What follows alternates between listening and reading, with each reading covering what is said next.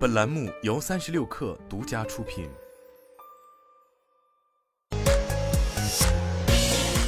网罗新商业领域全天最热消息，欢迎收听快讯不联播，我是金盛。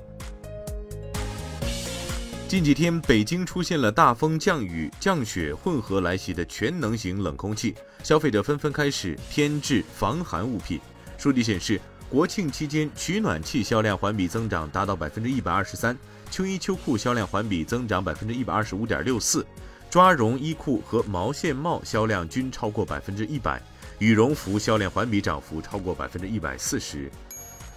三十六氪获悉，哪吒汽车关联公司合众新能源汽车有限公司近日发生多项工商变更，吉林省智顺新能源系统有限公司等退出股东行列，新增天津日出云开企业管理中心有限合伙等为股东。同时，公司注册资本由约二十二点六五亿元人民币增至约二十四点一五亿元人民币。该公司成立于二零一四年十月，法定代表人为方运舟。经营范围含新能源汽车整车及零部件的设计、开开发、生产、销售及相关的咨询服务等。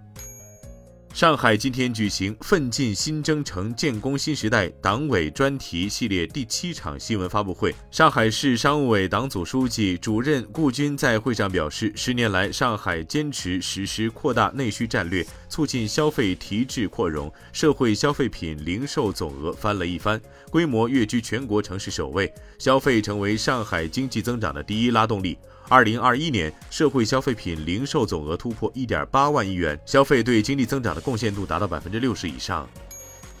iPhone 十四 Plus 上市并未出现一机难求的情况。十月七号，苹果今年新机型 iPhone 十四 Plus 上市就在第三方平台遭遇破发，在苹果官网，iPhone 十四 Plus 有现货；在拼多多平台，iPhone 十四 Plus 领券直降五百元。三星拟收购软银集团旗下芯片 IP 设计公司 ARM 一事或已实质性破灭。据报道，当地时间十月四号，软银集团创始人兼首席执行官孙正义与三星掌门人李在镕进行商谈，讨论了 ARM 和三星电子之间的长期合作，但没有提议三星投资 ARM。业内预计，三星拟收购 ARM 的计划已正式告吹。有报道称，近日汉莎航空禁止在托运行李中使用苹果 AirTags。将其列为危险品，电池需要在飞行前取出。对此，该航空公司回应说，并没有禁止 AirTags，汉莎航空也没有禁 AirTags 的指导方针或法规。国际民用航空组织对此类设备有相关规定，但与汉莎航空或任何其他航空公司都没有关系。特斯拉上海超级工厂九月交付超过八点三万辆，再创月度交付记录新高。以上就是今天的全部内容，咱们明天见。